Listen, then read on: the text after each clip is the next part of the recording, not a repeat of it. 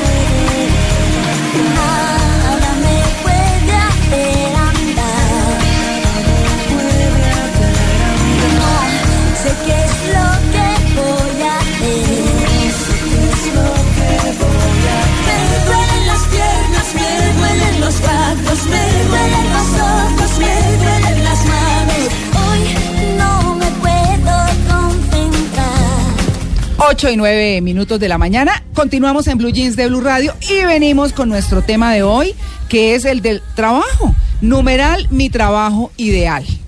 Nos escriben a arroba Blue Radio Co, que han dicho, Esteban, nuestros oyentes. Antes de eso le iba a decir, el ¿Qué? fin de semana me dejó fatal.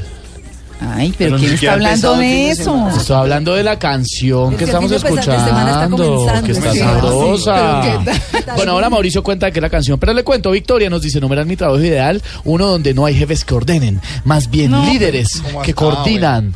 Los numeral jefe están mandados a recoger. Tan, tan linda ella. Eh, Diego Leverman dice, numeral mi trabajo ideal, eh, mesero en el restaurante de mentiritas de mi hija. Ay, tan Ah, tierno. sí. Buenas propinas y no le piden la clave del wifi. Bueno, muy bien. Bueno, ¿y esta canción qué, Mauricio? Hoy no me puedo levantar, como lo dice eh, aquí el amigo Esteban, no lo dice Becano, yo no. como lo dice usted todos los fines, los lunes, ¿no? O los martes cuando el lunes es festivo. Eh, Ana Torroja, eh, al lado de Miguel Bosé, en esto que era Gira 2, el concierto que dieron en el año 2000, que estuvieron en Colombia, estuvieron en Bogotá, en la Plaza de Toros. Ay, yo es que Con Mecano. este concierto. Sí, Ah, Ana Torroja es ex vocalista de la banda Mecano, que fue formada, formada en 1981 por Nacho y José María Cano y Ana Torroja, Mecano. Eh, y fue el primer álbum que se llamaba Mecano y estaba esta canción que se llama Hoy no me puedo levantar. Pero esta es la versión en concierto que suena lindísima, en vivo.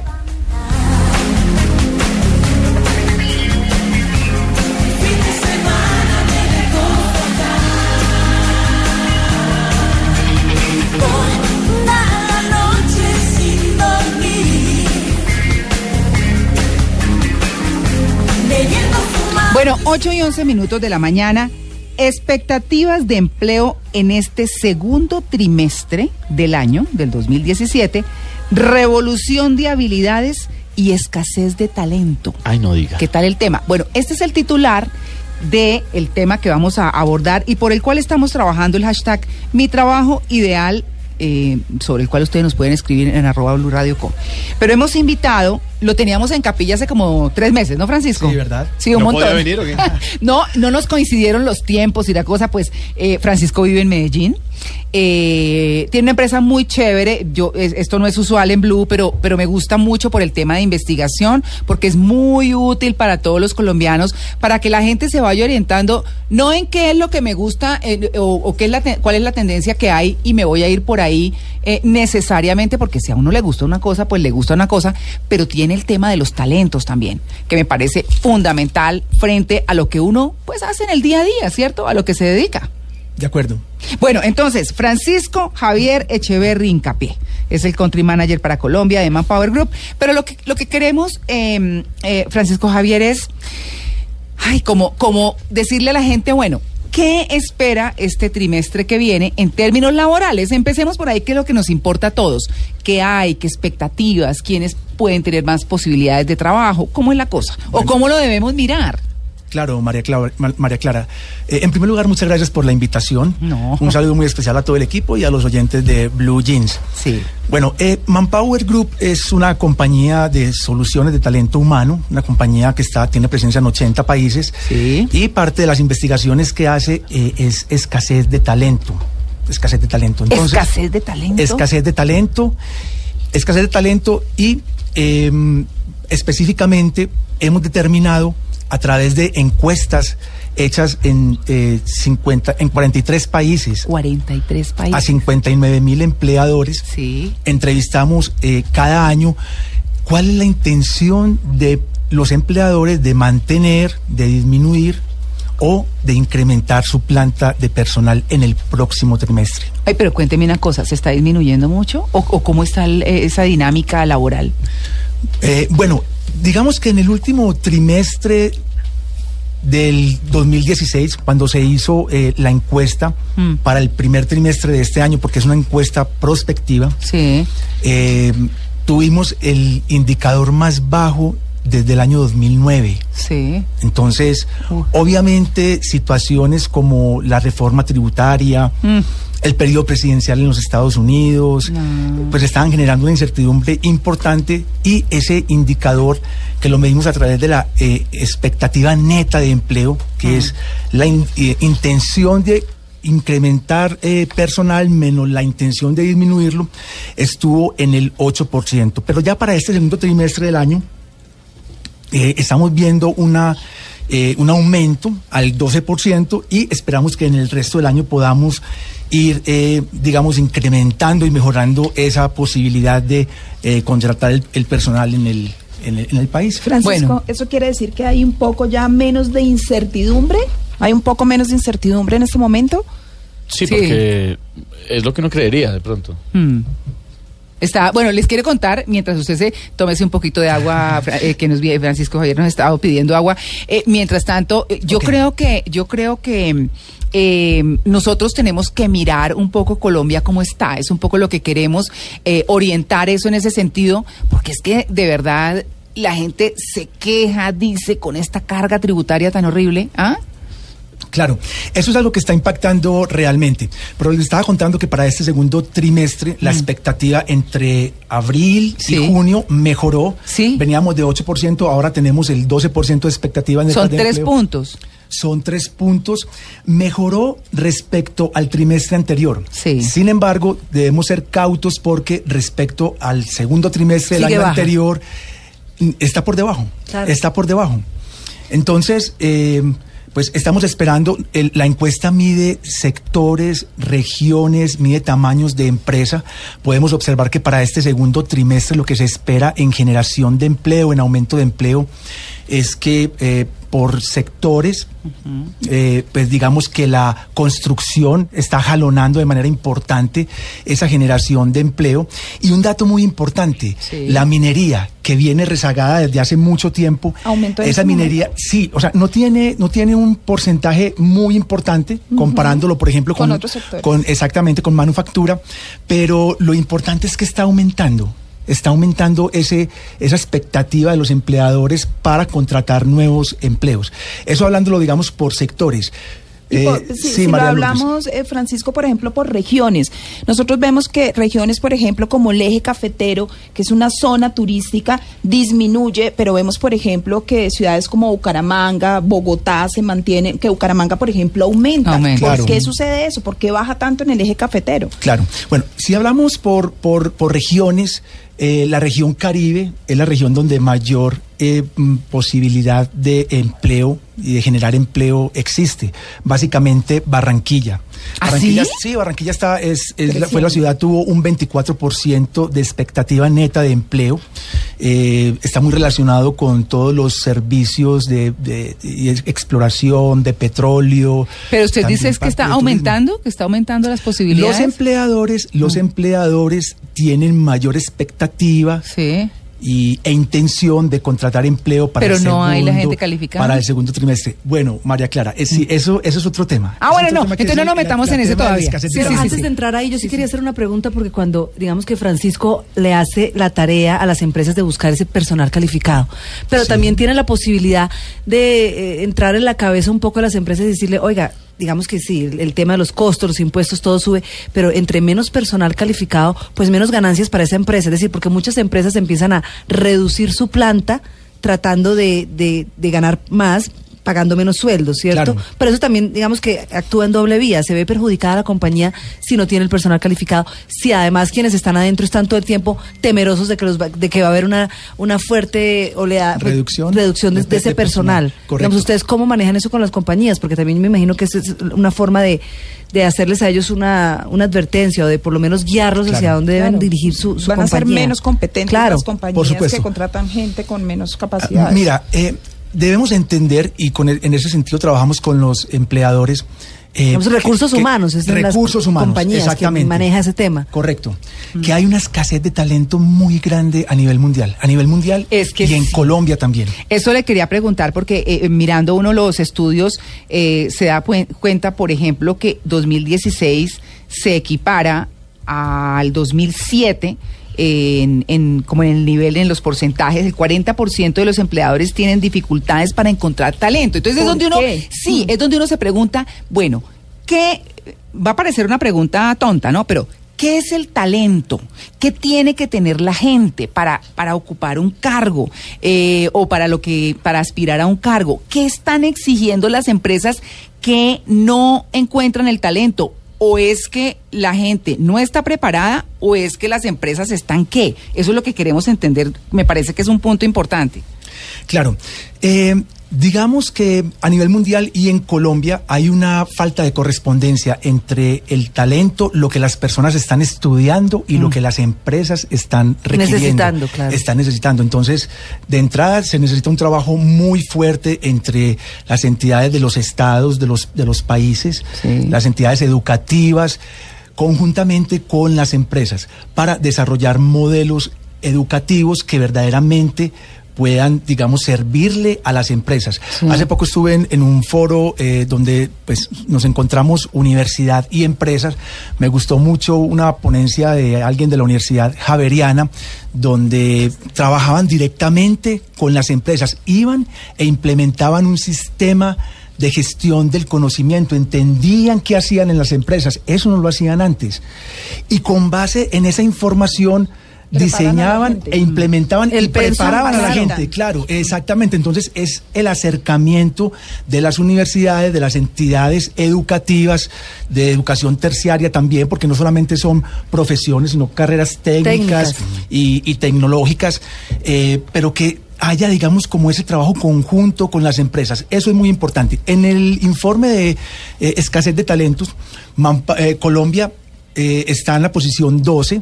Estar en la posición 1 es lo peor. O sea, no es que mientras menos posiciones hacia Lo abajo más esté- escaso. es, es lo más escaso, exactamente. Entonces, Colombia, los empleadores que entrevistamos en Colombia, que fueron 754, 50% de esos empleadores dijeron tener problemas para encontrar el talento Francisco, que pero requieren. 12, ¿y ¿cuál es el número? Es decir, uno es lo más bajo, pero ¿cuál es lo más alto? Si estamos en la posición 12, Bueno, fueron 43 países. ok. Entrevistamos eh, 59 mil empleadores en 43 países. Eso lo hacemos cada año para determinar cuál es la dificultad que tienen los empleadores para encontrar el talento que necesitan. Particularmente en Colombia, Sí. posiciones, el primer, el primer lugar es, son los técnicos, técnicos productivos, de producción. Ajá. Esas personas les está haciendo muy difícil a los empleadores encontrarlas en este momento. O sea que eh, digamos que lo que se está pidiendo más es un nivel técnico más que profesional, digamos. ¿Ah? Como en Claro, países claro, es- El volumen de gente para... ¿ah?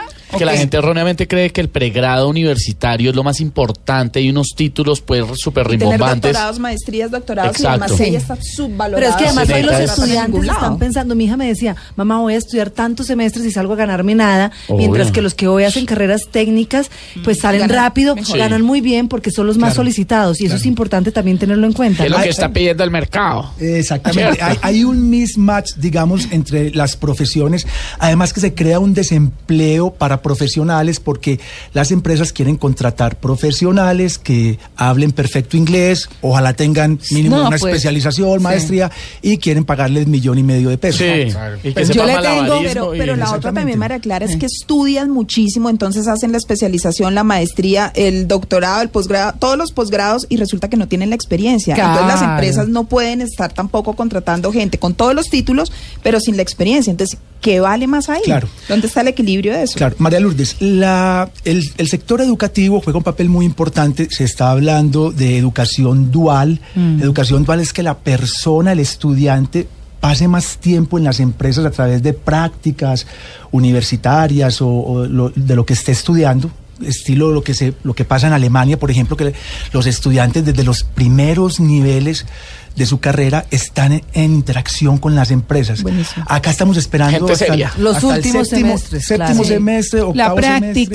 semestre. exactamente Y entras Sí. y de una vez te dicen cuánta experiencia tiene, no, pero se acabo de salir, no, necesito que tenga experiencia. Claro. Y que gane poquito. Claro. de acuerdo y, y que gane, y poco. que gane y que gane- exactamente y que gane poco Oiga, le tengo una pregunta para, acá, para que la respondamos más adelante, eh, Francisco Javier, porque, porque este es como un garrotazo, ¿no?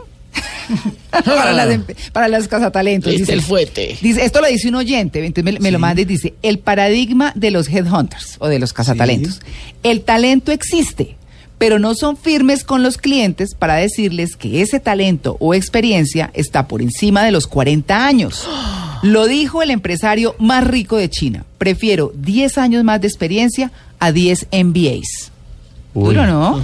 Pero, pero es cierto. Pero es cierto, es, es porque hay una tendencia, por lo menos de los últimos tal vez 15 o 20 años, y es pensar que las personas capacitadas son las que estén por debajo de los 35 años. Parece una bobada. claro Y los que más estudian. Exacto. Por supuesto. Por supuesto. Eh, digamos que dentro de esta situación que se está presentando de escasez de talentos, pues obviamente los empresarios deben ser responsables, receptivos, eh, deben trabajar en conjunto con los gobiernos, con las entidades educativas y mm, básicamente lo que debemos es eh, explorar nuevos modelos de trabajo, nuevas fuentes de, de trabajo, porque es cierto, una persona cumple 40 años y ya no es tan empleable, por lo menos acá en Colombia. No, pues ¿Verdad? yo estoy aquí, eh, mejor dicho, de milagro. Pero- ¿En serio? Me sorprende. No, de verdad. En otros países, como, o sea, la, la experiencia vale o la edad no importa. Por ejemplo, una vez estuve en unos parques de, de diversiones de Orlando y uno a la, señor, a la señora de la caja tenía 81 años y que se notaba que era la esposa la que alcanzaba una la bandeja con la hamburguesa, tenía Sí. 85.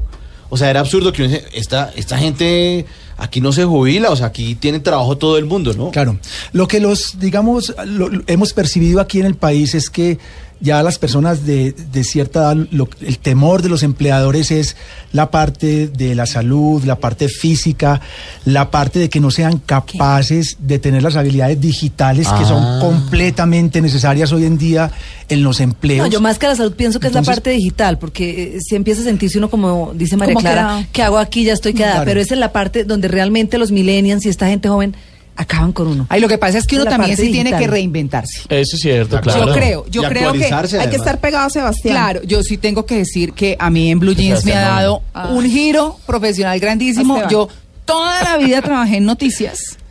Toda la vida presenté noticieros, estuve en radio trabajando en noticias y nunca en entretenimiento. Y terminé en esto que ha sido absolutamente grato, amable, Refrescante. chévere y además pues eh, de hecho cuando entramos con Tito López, que ya no está con nosotros, pero que empezó este con este equipo, eh, nos decían que no, pues Tito López y María Clara Gracia, la renovación en la radio. Y resulta que nosotros sí nos reinventamos. Claro. Eh, y creo que eso es parte de el rol profesional de cuando uno está y está diciendo, bueno, ¿y ahora qué? No me puedo quedar en esto aquí toda la vida sentado. no sé más, o yo solo sé hacer sí, una cosa, claro, que es un exacto. tema la gente. Yo solo sé hacer esto, entonces pues que me contraten. Claro. No, la gente tiene que buscar alternativas, ¿no? Pero Francisco Javier, ¿las empresas quieren gente joven para pagarle poquito?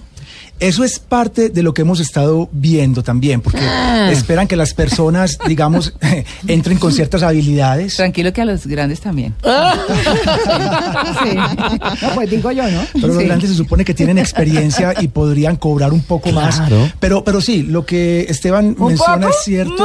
Mucho, más, Claro. Lo que, lo que Esteban menciona es cierto, eh, que ellos empiezan a hacer carrera muy jóvenes, vienen con unas habilidades muy interesantes, digitales, de idiomas, ¿verdad? Que no, lo- no se tenía en el pasado. Pero entonces están empezando con sueldos que son bajos para las compañías y los pueden manejar. Entonces es parte del interés que se tiene en el, en el país. Bueno, les cuento a los oyentes de Blue Jeans que estamos en streaming por Facebook, en vivo. eh, pueden eh, ingresar a la cuenta Blue Radio Colombia. Nos van a ver Ahí nos bañados. pueden ver. eh, Baña- ¿Usted se bañó? Sí, sí, Ah, señora, bueno. claro. Sí, ¿no? Ah, No, Sí. me bañé y me Pero no se todo. perfumó. Sí, me perfumé. ¿Sí? ¿No le huelo rico? No, Ahora está me muy huele. lejos. bueno, muy bien. Pues eh, estamos en streaming. Eh, Tenemos también nuestro numeral, mi trabajo ideal, para que nos escriban en Twitter, en arroba Blue Radio Co. Y bueno, eso me acuerda lo que usted está hablando de una película, eh, eso sí, Luis Carlos, ¿qué hubo? Hola, muy buenos días para todos. Bueno, es nuestro hombre del cine. Entonces, Luis Carlos, quiero preguntarle, ¿cuál es esa película que hace Robert De Niro que hace como de pasante en una empresa? Ay, que de ya es moda. Buenísima. buenísima, Sí, claro. de, esa, Hathaway. de esa vamos a hablar ahora porque es que tiene que ver con Muchísimo experiencia, con, un montón de cosas. Además, la jefe era muy joven, ¿no? Sí, la que claro. contrata. Claro, Hathaway. claro. Exacto. Es muy bella. No, pues claro, Ancita por supuesto. Hathawaycita. Sí. Ancita Hathawaycita. Bueno, muy bien. 8 y 28 y vamos a hablar del reinado nacional de la belleza.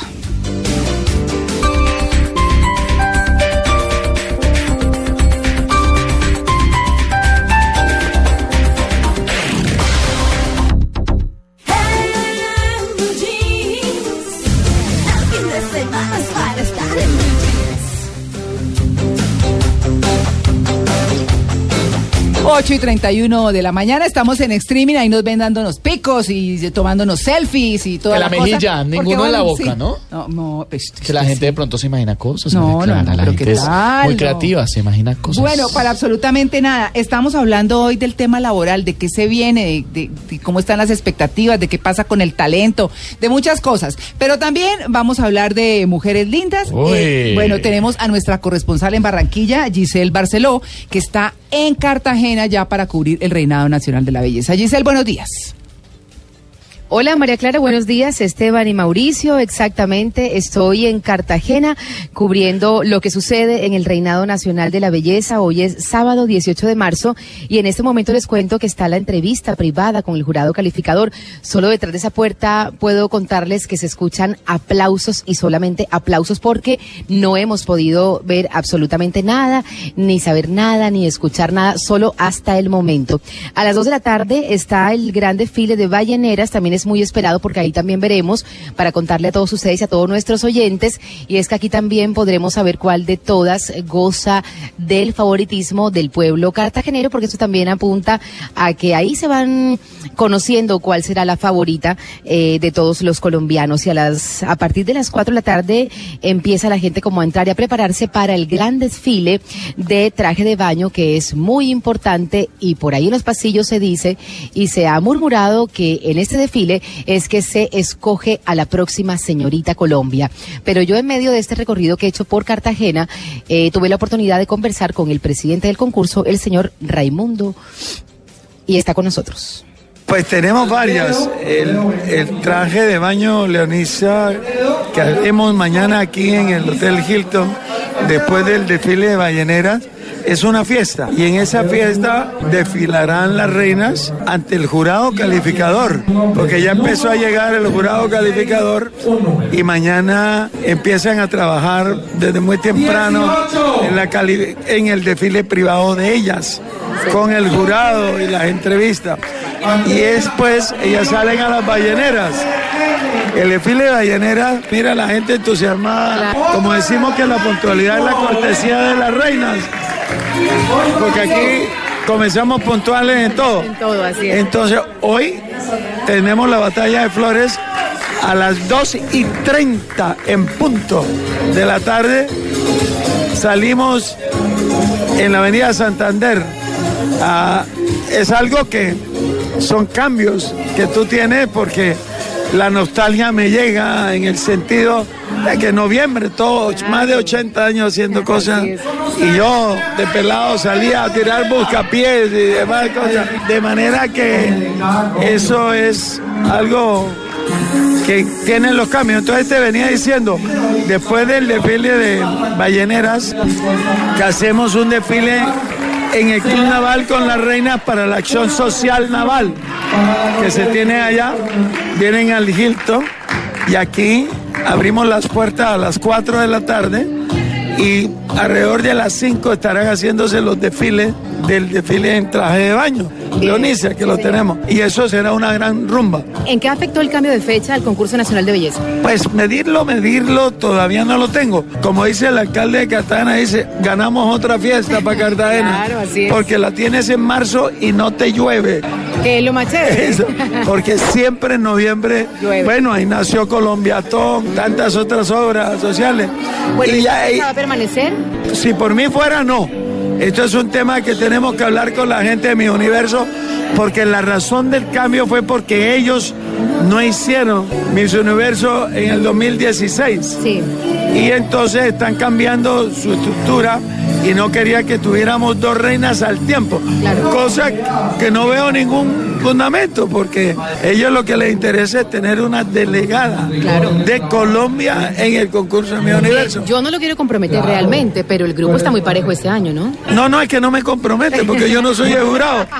Tú eres jurado porque tú eres colombiana y puedes votar. Y mire, todas las diseñadoras colombianas que son nuestros aliados, las telas de Primatela que son aliados nuestros, en fin, todo esto demuestra la industria del calzado colombiano luchando que es parte.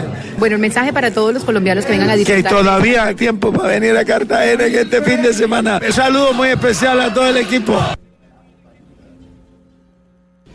Eran las palabras del presidente del concurso nacional de belleza, el doctor Raimundo Angulo. Yo seguiré aquí en Cartagena porque dentro de pocos minutos les tendré un invitado muy especial. María Clara.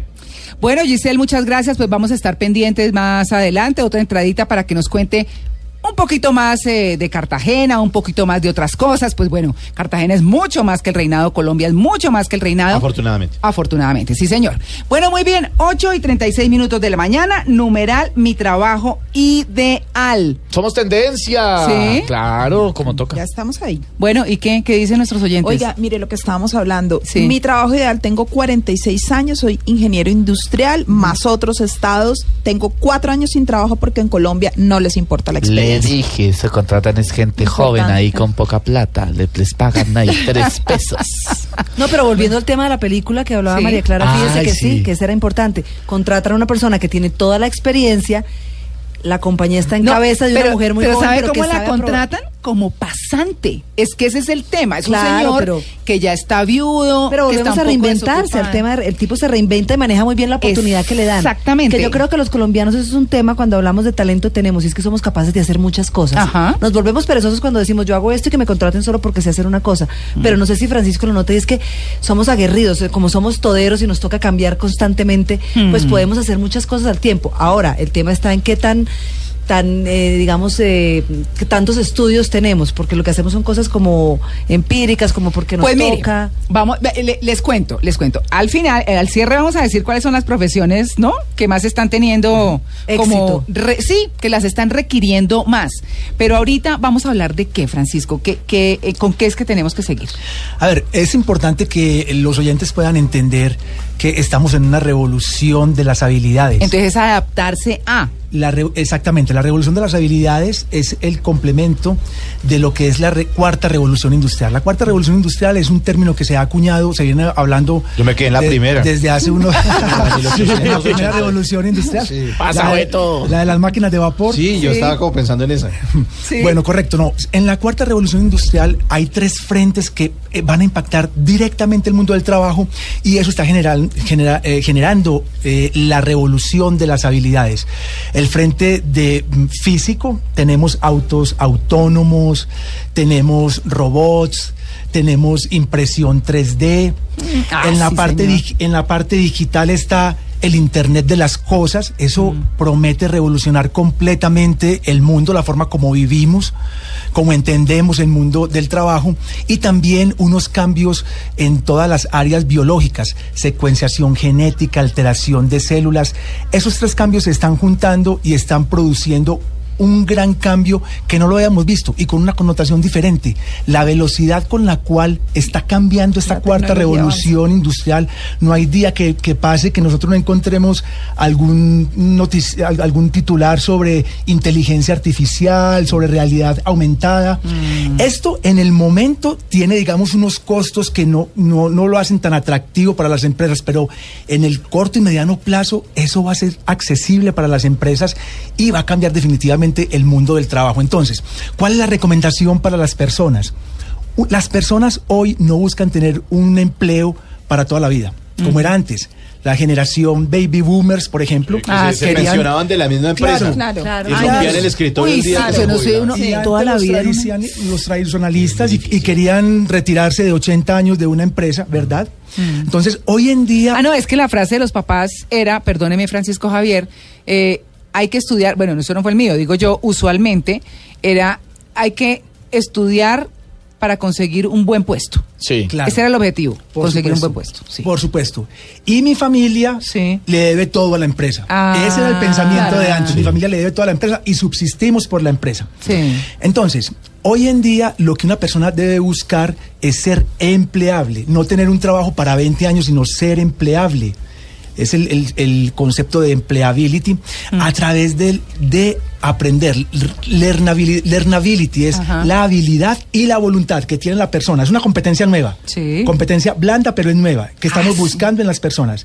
La habilidad y la voluntad que tiene de aprender permanentemente Claro. cosas Ah, es que ser nuevas. Pero es que Porque eso se llama- para el trabajo, para la vida. Creo Para que todo. ahí es donde, Es- es ahí para es la donde hay que cambiar el chip que Claro. dice María Clara que traíamos de yo solo hacer Claro. una En cosa, algún momento- trabajo para siempre. En algún momento podríamos pensar, Francisco, en que nos van a reemplazar las máquinas y, co- y qué vamos a hacer nosotros. Eso ya nos están reemplazando, María. Que tenemos que trabajar con robots al, la- al lado, por ejemplo. ¿Qué va a pasar con nosotros? ¿Cómo debemos prepararnos para esa revolución? Claro, mira, es una preocupación que hoy en día es muy común. Realmente lo que hemos visto y en los estudios e investigaciones que se han llevado a cabo, eh, no es que nos vayan a reemplazar las máquinas. Digamos que un porcentaje importante de ciertas actividades que son muy manuales y repetitivas, sí las van a hacer los robots. Pero eso sí sido una constante en toda la historia de la revolución industrial. Claro. Donde yo me quedé en 1800. Claro. Las máquinas empezaron Claro. a reemplazar al ser humano. Claro. Y lo han venido haciendo durante todo el siglo XX Claro. y ahora XXI. Claro, ahora- pero ahí qué, vamos, ¿qué haríamos nosotros en ese caso? No, Digamos que ha ido pasando. No, pero hay cosas que sí los seres humanos tenemos que terminar que, haciendo. que creo que son irreemplazables como el tema de la satisfacción, el tema de servicio al cliente, creo que... Las el- el- ideas, sí. la El calor humano. Empleo va a haber, empleo Sí. va a haber. Claro. Lo que sucede es que no es el empleo que conocemos hoy en día. Mira, la última generación es la generación Z, los famosos centennials. Hoy en día tienen entre 7 y 22 años. Eh, no sabemos cómo se van a comportar en el mundo del trabajo, pero el 65% de los empleos que esas personas van a desempeñar en los próximos 20 años todavía no existen. Todavía no existen. Entonces, Ay, pero, Pero pensamos Profesiones que que ni sí, pero sí, yo No, quiero que me dé una idea. no- usted que no- está no ahí. existen. Hasta hace Por poco ejemplo. nadie trabajaba como community manager. Exacto. Claro. eso El community manager Es es- un trabajo y Claro. lo pagan muy Es- bien. Claro, es un ejemplo, Además. pero mira, por ejemplo, en estos días, cuando yo era pequeño, solía jugar con el carrito de control remoto Sí. y en mi casa me regañaban porque, bueno, haces las tareas o juegas con tu carrito de control remoto. Hoy estamos buscando pilotos de drones que van a cambiar el mundo entero. Los drones en la seguridad, en, En la agricultura, en el campo. Entonces, Comunicaciones. Exactamente, entonces son, digamos, empleos que se vienen creando y la encuesta dice que el 65% de esos empleos para esos centennials todavía no existen. Entonces, ¿cuál es el punto con la preocupación realmente de que nos vamos a quedar sin empleo? No, nosotros debemos aprender a convivir con los robots, a desarrollar las habilidades necesarias para poder tener empleo en el futuro y ser empleables. Pero, La- pero eso no, lo hace uno como mirando y siendo juicioso en ver las tendencias de las cosas que hay en lo que yo quiero hacer y voy cómo va cambiando, qué se va requiriendo, qué hay que ir aprendiendo. Por supuesto. ¿no? Ese es el, famoso concepto de learnability que viene de learn. Sí. Esa voluntad y capacidad de aprender. No todos necesitamos ser PhD ni post-PhD en las empresas. Pero además hoy en día hay modelos muy diferentes, no solamente la universidad, modelos a través de los medios digitales, todas estas plataformas que son parte también eh, de, de los cambios digitales que se están dando en la cuarta revolución industrial, donde le permiten a las personas emplearse. Conocemos mm, chicos de 27 años que tienen empresas ya aquí en Colombia. Sí, claro. No es el dueño de Facebook, no es acá en Colombia. Y son supremamente Juiciosos, como exitosos, Clara, son claro, empresarios, son empresarios, ellos mismos fueron casi que autodidactas. ¿Cómo se llama esa empresa de- que lleva eh, domicilios? ¿Es? Eh, ¿Rappi? Rappi. No, no, no, ¿No? Domicilios, domicilios.com. Ah, sí, sé. Esa aplicación que fue la primera Sí. que hubo en eso era de un muchachito. y ya, sí. pues obviamente se la Pero que estar en eso, en la tarea, es que no es un Claro, tema, es que estar, hay claro. que ser juiciosos. Pero yo, yo quería preguntarle a Francisco, porque digamos que para no preocupar a los oyentes, María Clara, y es, es no es una guerra entre las máquinas, entre los robots y entre los humanos, es un tema de no es lo que yo sé, sino estoy dispuesto a aprender, como nos dices. Pero ahí me surge otra inquietud, y las mujeres, digamos, estamos hablando de qué tenemos que aprender, las mujeres en, en, digamos, en el mundo del trabajo son las menos pagas, digamos, en temas de ingeniería, de construcción, tienen menos posibilidad o trabajan menos mujeres, uno ve en plantas grandes y en temas de campo, menos mujeres trabajando. Ahí que habría que, en qué tendríamos que, digamos, insistir, o hacia qué lado, qué camino coger Claro. las mujeres. Mira, Ana María, la cuarta revolución industrial va a ofrecer nuevas posibilidades, pero también existe un riesgo muy grande y es que la brecha que existe entre quienes saben, están calificados y no saben, sea más grande. Hay un término que es STEM en la educación, en Learnability, que eh, son todas las eh, estas profesiones relacionadas con ciencias, con matemáticas, sí, con, con ingenierías, porque da- también debemos aceptar que en Colombia todavía tenemos muchos psicólogos, muchos Abogados, abogados sí. que bueno, no digo que no sean importantes, son No, claro. supremamente importantes, pero, pero todas esas profesiones relacionadas con matemática, que a su vez también están relacionadas con la innovación, son las que debemos promover. Las mujeres, infortunadamente, son las que menos estudian matemáticas, Claro. son las que menos estudian ingenierías. Ahí va mi pregunta, es cierto, entonces tienen menos campo de acción ingeniería en de lo que sistemas, requiere hoy las Por empresas. supuesto, hay un déficit grandísimo en el país de ingenieros de sistemas y particularmente de mujeres. Entonces, es digamos como esa conciencia del learnability, de también, digamos, estudiar y aprender y capacitarse en ese tipo de, de asignaturas, en ese tipo de, de, de- de Profesiones, educación y de profesiones. El problema es que en un país tan pasional como el nuestro, uno quiere estudiar lo que a uno le gusta. Es que yo me quiero ver en eso y no. Y, Sí, y pero no muchas veces la gente piensa pero en, ganar plata, simplemente. Claro. Sí. Entonces es como equilibrar el tema. Todos ¿no? queremos Porque- billete. Todos queremos billete. Bueno, no, pero lo importante es que este término del STEM no es que estemos recomendándole a, a las personas que todos tienen que ser- volverse biólogos especializados en nanotecnología o en matemática. No. Esto del STEM es que se aplica también a otras profesiones. Por ejemplo, el psicólogo debe aprender a manejar las herramientas digitales di- las plataformas, los, los programas que le permiten hacer assessment, evaluaciones, los mismos abogados, por ejemplo, hoy en día uno no consigue un abogado que no tenga herramientas y que sepa manejar herramientas digitales para poder desempeñar mejor su, su, su gestión. Bueno, los países donde los empleadores están teniendo más dificultad en llenar como esos roles que son los que están haciendo falta. Colombia es la número 12, ¿no?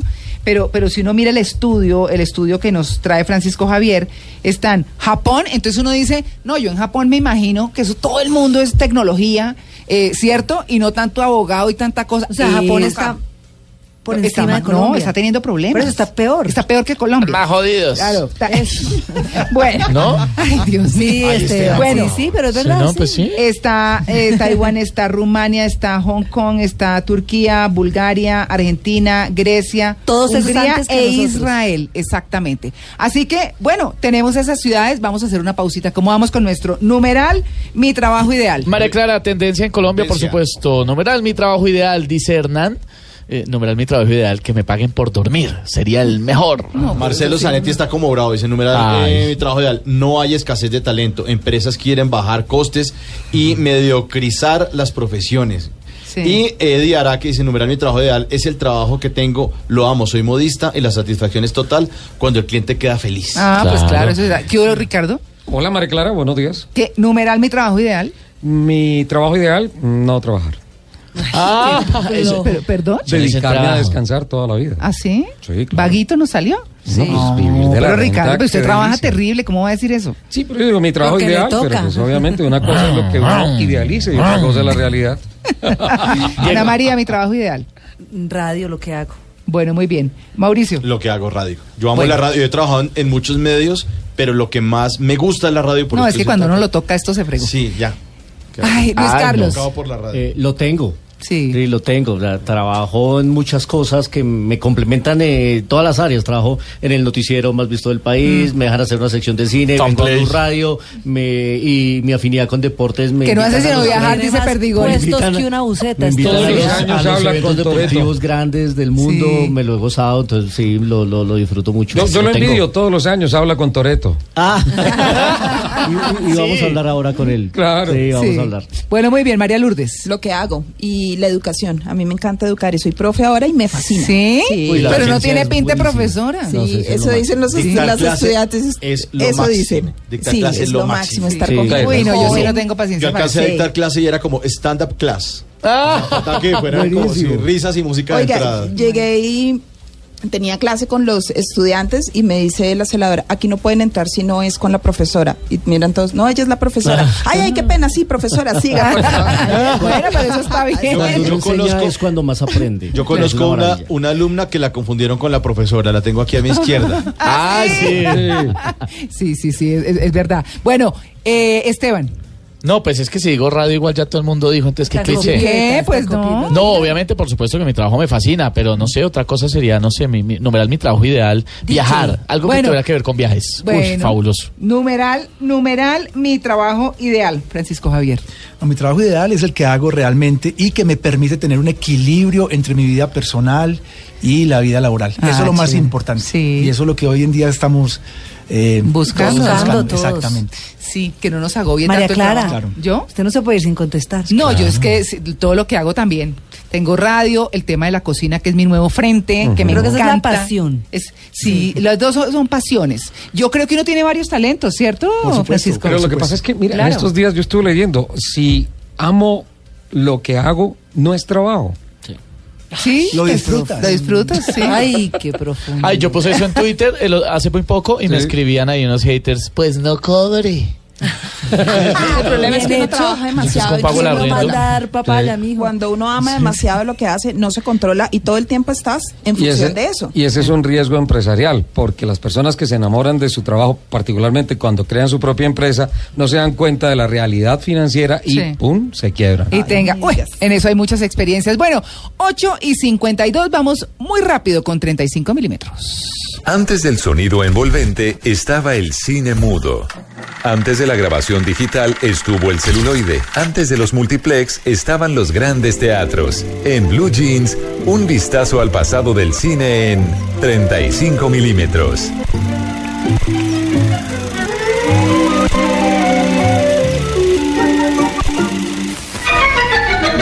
Chaplin the Great returns in modern times.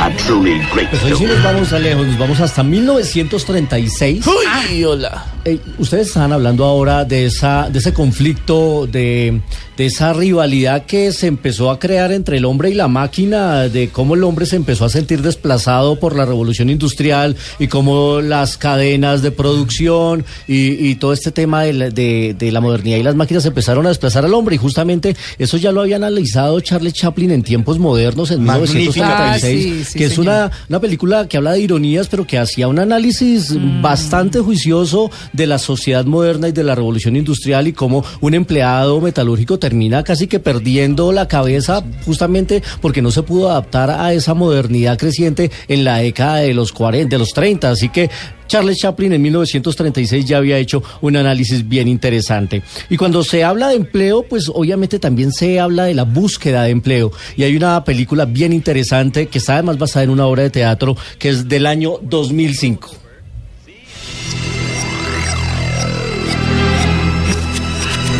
Ustedes son los finalistas de las entrevistas y pruebas anteriores. No obstante, hoy se decidirá quién es el más apto. Nadie está obligado a hacer nada que no La película es española, pero es eh, dirigida por un argentino que se llama Marcelo Piñeiro y se llama El Método. Ah. Y en El Método eran seis aspirantes a un puesto de trabajo en una entrevista grupal, en un proceso de selección Uy, grupal. Todos con unas personalidades bastante definidas, complicadas y que ri- rivalizaban uno entre otro, pero había un atractivo en el transcurso de la entrevista y es que había un infiltrado, un topo de la misma compañía que era un psicólogo que los analizaba a todos, pero nadie sabía quién era. Entonces se creaba el conflicto entre todos por intentar Buenísima. descubrir quién era el enfrentado. El método es buenísima, la encuentran en internet si quieren verla del año 2005. Pero no todos consiguen empleo y la siguiente película nos habla de eso.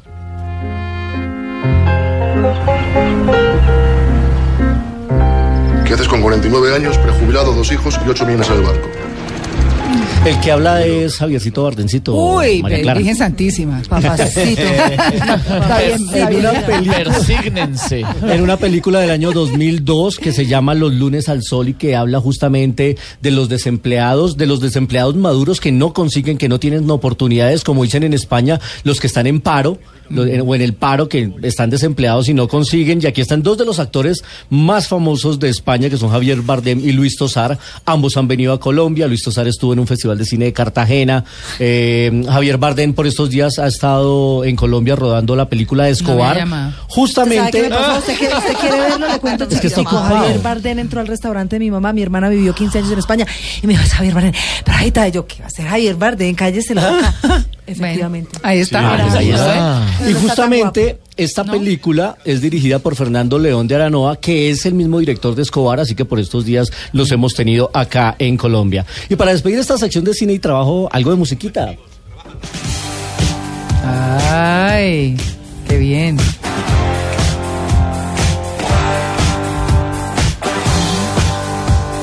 Ay, puro disco, Luis Carlos, qué bueno. Lo máximo. No, lo máximo.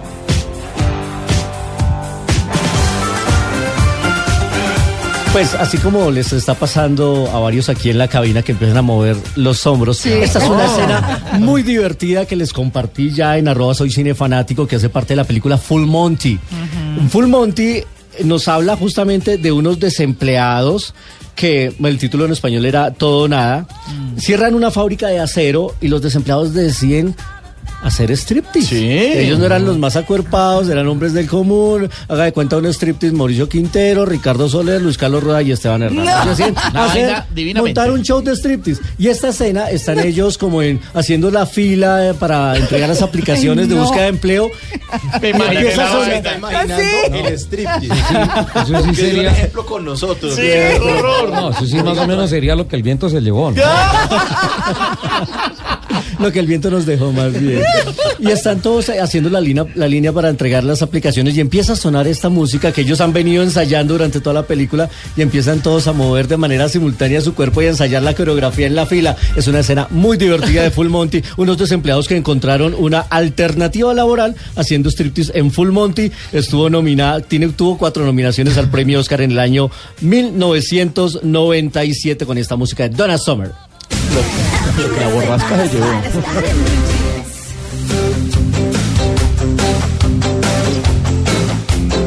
Vamos a cerrar el tema porque nos queda casi que menos de un minuto para decir, Francisco Javier, cuáles son esas eh, profesiones a las cuales nos debemos orientar por estos días. Ok, hicimos una encuesta a, a 18 mil empleadores en el mundo entero y los resultados fueron los siguientes. Eh, la- el área, digamos que mayor futuro tiene o el, el futuro más brillante es indudablemente IT, todo lo relacionado con eh, tecnología de la información. No solamente ingenieros de sistemas, todo lo que tiene que ver con desarrolladores de apps, en algún aspecto que estén relacionados con la tecnología. Las aplicaciones. Tiene exactamente Desarrolladores de contenido, como el desarrolladores, programadores, ese es el área, digamos, que mayor futuro tiene. Después está recursos humanos. ¿Ah, sí? Sí, recursos humanos tiene un futuro brillante eh, y hay una, hay una combinación eh, digamos, muy exitosa con todo el mundo digital, con las plataformas, con sistemas para hacer evaluaciones, reclutamientos, motivaciones. Pues es el que Entonces, se encarga de todo el personal de la empresa. recursos pero, humanos. pero por supuesto, por supuesto. Importantísimo. Y en tercer lugar está servicio al cliente. Ay, pero eso sí que es importante. Servicio al cliente necesitamos de es- eso, eh, exactamente, ya mirado desde otro punto de vista, no es el cajero donde uno va y, y lo- no, es servicio al cliente con muchas habilidades digitales, con muchas habilidades también de inteligencia emocional. Y para que a uno no le digan su llamada es muy importante. Eh, Permanezca en la línea. Perfecto. perfecto. sí, una máquina insoportable. Exacto. Igualmente te voy a dar rápidamente esas profesiones eh, que me- menor futuro o menor, digamos, impacto tendrían eh, desde el punto de vista del empleo, finanzas y contabilidad. Ay, Porque no diga, finanzas y contabilidad... Finanzas y contabilidad, ¿por qué? Porque se están desarrollando todo este tema de los robots, el Ah. tema de esas funciones manuales. Pensemos, por ejemplo, en, en las auditorías que se hacen en una compañía, Sí. pueden ser a través de sistemas en el futuro, Ah. software desarrollados específicamente para eso. Producción y gerencia es otra de las, de, ¿Ah, los, sí? de las áreas que van a tener cambios importantes porque son actividades muy manuales. La producción, como la conocemos hoy en día, va a cambiar definitivamente con la impresión 3D y las nuevas formas de producir. Sí. Entonces, ese es un área que va a tener cambios significativos y finalmente todas las los empleos de las áreas administrativas de las empresas. ¿Así? Sí. Sí, porque, por ejemplo, fíjese, secretarias cada vez hay menos. Por ejemplo. Los bibliotecólogos, por ejemplo, eso es un No, eso es ya un que cargo con Google. Esa- exactamente. Pero mira que no en la industria del automóvil eh, se habla de los carros autónomos. Correcto. Eh, en las empresas también se está empezando a hablar de dependencias autónomas. Es que usted va a empresas ya que no tienen secretarias, entonces el mismo ejecutivo es el que se agenda, el que maneja sus cosas, el que todo. Uno eso mismo ya. mete su data, se toma la foto y el y el, el sistema le da una tarjetica con un código de barras que le permite. No, ya no está la señora de los tintos. sitios. Ya no está la Exactamente. señora de Es el tintos. concepto de la empresa perfecta. Sí. Eso comenzó en. Alemania hace muchos años y es parte también de esta cuarta revolución industrial. Una empresa que es autosostenible y se dirige ella misma. Y Yo sin gerentes, Mauro- ¿no? Horizontales, totalmente. Horizontales. Ah, sí, claro. Yo como Mauro me quedo en la primera. Bueno, por cualquier cosa son las nueve de la mañana, entonces para una duda Pero ahí, no han llegado, no han llegado. Algo, las hola, un cafecito. Bueno, pero queremos darle las gracias a Francisco Javier Echeverry, que es el country manager para Colombia de Manpower Group. El- el- los estudios están fantásticos, de verdad, muchas gracias. Y siempre invitado aquí a que nos vaya contando cómo van las tendencias laborales para que todos los colombianos estén pendientes y bueno, la gente se esté reinventando. Muchísimas gracias, María Clara. Fue un placer asistir, estar acá con ustedes. Aquí una locura, ¿no? Una locura, pero pasamos muy bien. Muy bien, Exactamente. bueno, eso es lo Muchas importante. gracias. Perdi, perdón, nueve y un minuto. No, ya llegó Malena. Ya, sí, ¿no? Llegó Malena. hola. Sí, noticias. Malena. Chao.